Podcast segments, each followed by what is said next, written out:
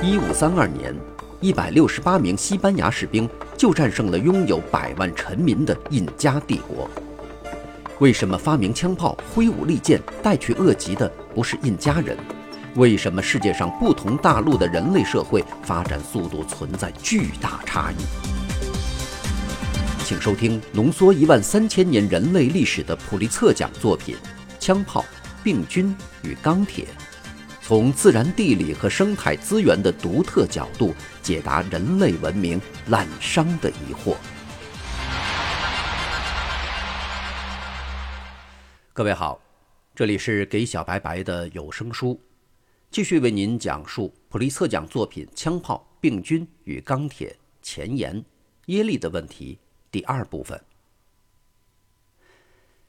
在为耶利的问题寻找答案之前。我们应该先停下来考虑一下根本就反对讨论这个问题的某些意见。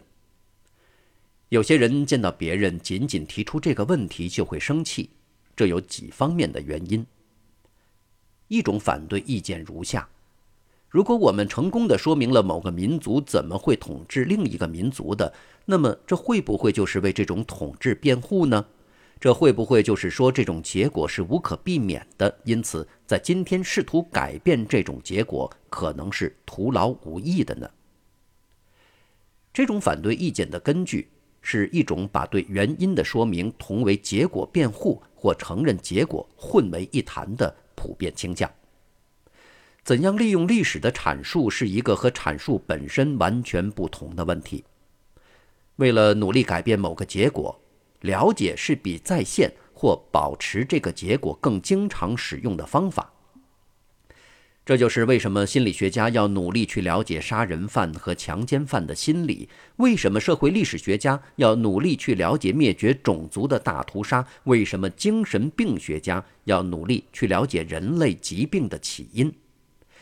这些人之所以去调查研究，并不是想要为谋杀、强奸、灭绝种族的大屠杀以及疾病进行辩护，相反，他们是想要利用他们对因果链的了解来打断这个锁链。其次，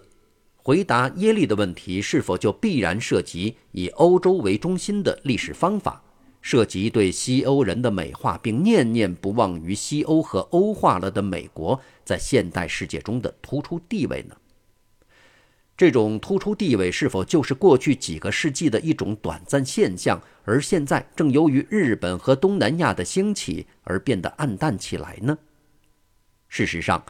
本书大部分篇幅将要讨论的是某些民族，而不是欧洲人。我们不只是把重点放在欧洲人和非欧洲人之间的相互影响上，而是还要研究不同的非欧洲民族之间的相互影响，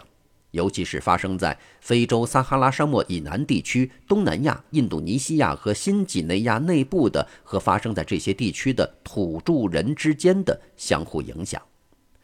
我们绝不是要美化来自西欧的民族。而是要看到他们的文明的最基本因素是由生活在别的地方的其他民族发展起来，并在以后输入西欧的。第三，诸如“文明”之类的字眼和“文明的兴起”之类的词语，是不是传达了虚假的印象？即文明是好的，以狩猎采集为生的部落人是悲惨的，而过去一万三千年的历史已经朝着人类更大的福祉前进了。事实上，我并不想当然地认为工业化国家就一定比狩猎采集部落好，不认为放弃狩猎采集的生活方式来换取以使用铁器为基础的国家地位就代表进步，也不认为就是这种进步为人类带来了越来越多的幸福。根据我在美国城市和新几内亚村庄不同的生活体验，我的印象是。所谓文明的福祉是由正反两方面的因素构成的。例如，同狩猎采集部落相比，现代工业化国家的公民享有更好的医疗照顾，他们被人杀害的风险较低，他们的寿命较长，但他们从朋友和大家庭那里得到的社会支持却要少得多。我对人类社会的这种地理差异进行调查研究的动机，不是为了赞美一种类型的社会和贬低另一种类型的社会，而是为了完全了解历史上到底发生过什么事。耶利的问题是不是真的需要用另一本书来解答？我们是不是已经知道答案了呢？如果已经知道了，那么答案是什么呢？大概。最普通的解释就是含蓄或者明确的假定民族之间在生物学上的差异。在公元一五零零年后的几个世纪中，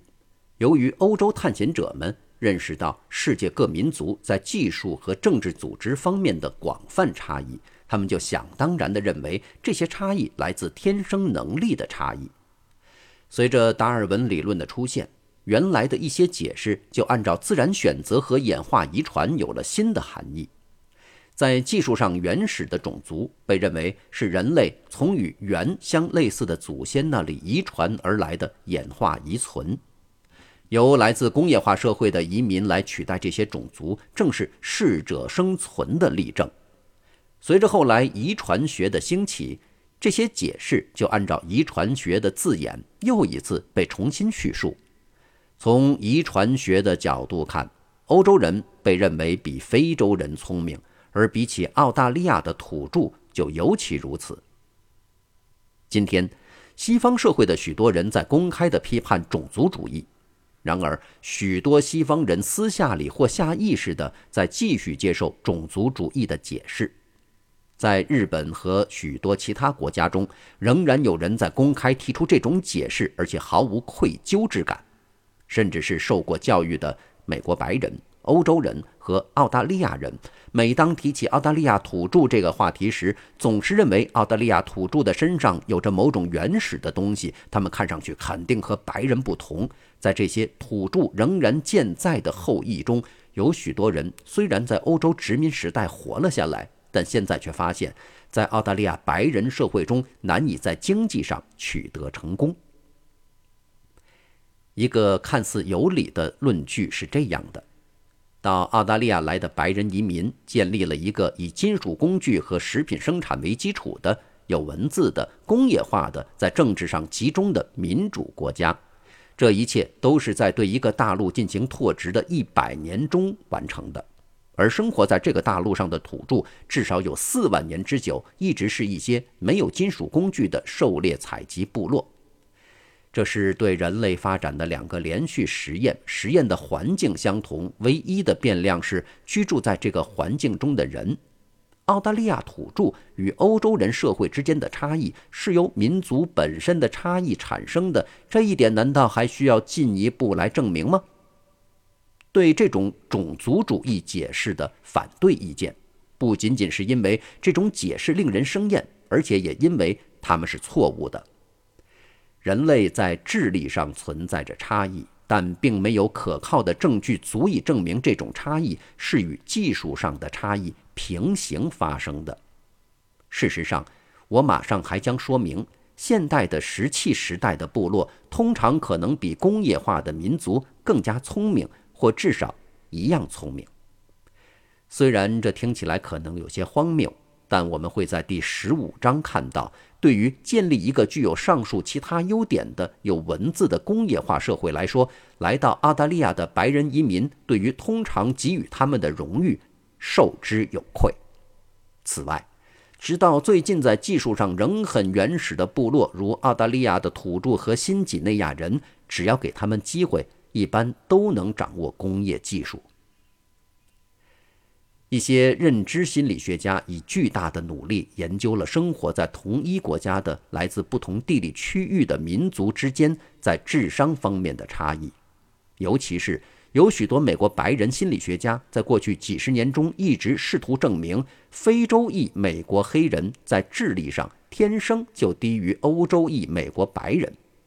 然而众所周知。用作比较的这两个民族在社会环境和教育机会方面大不相同，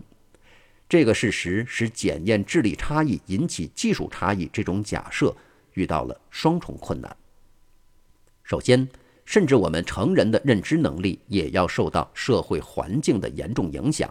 而我们在孩提时代就已经经历了这样的环境，因而难以察觉先天遗传差异的任何影响。其次，认知能力的测验往往都是测量文化学习，而不是纯粹测量天生智力。不管这种天生智力它究竟是个什么东西。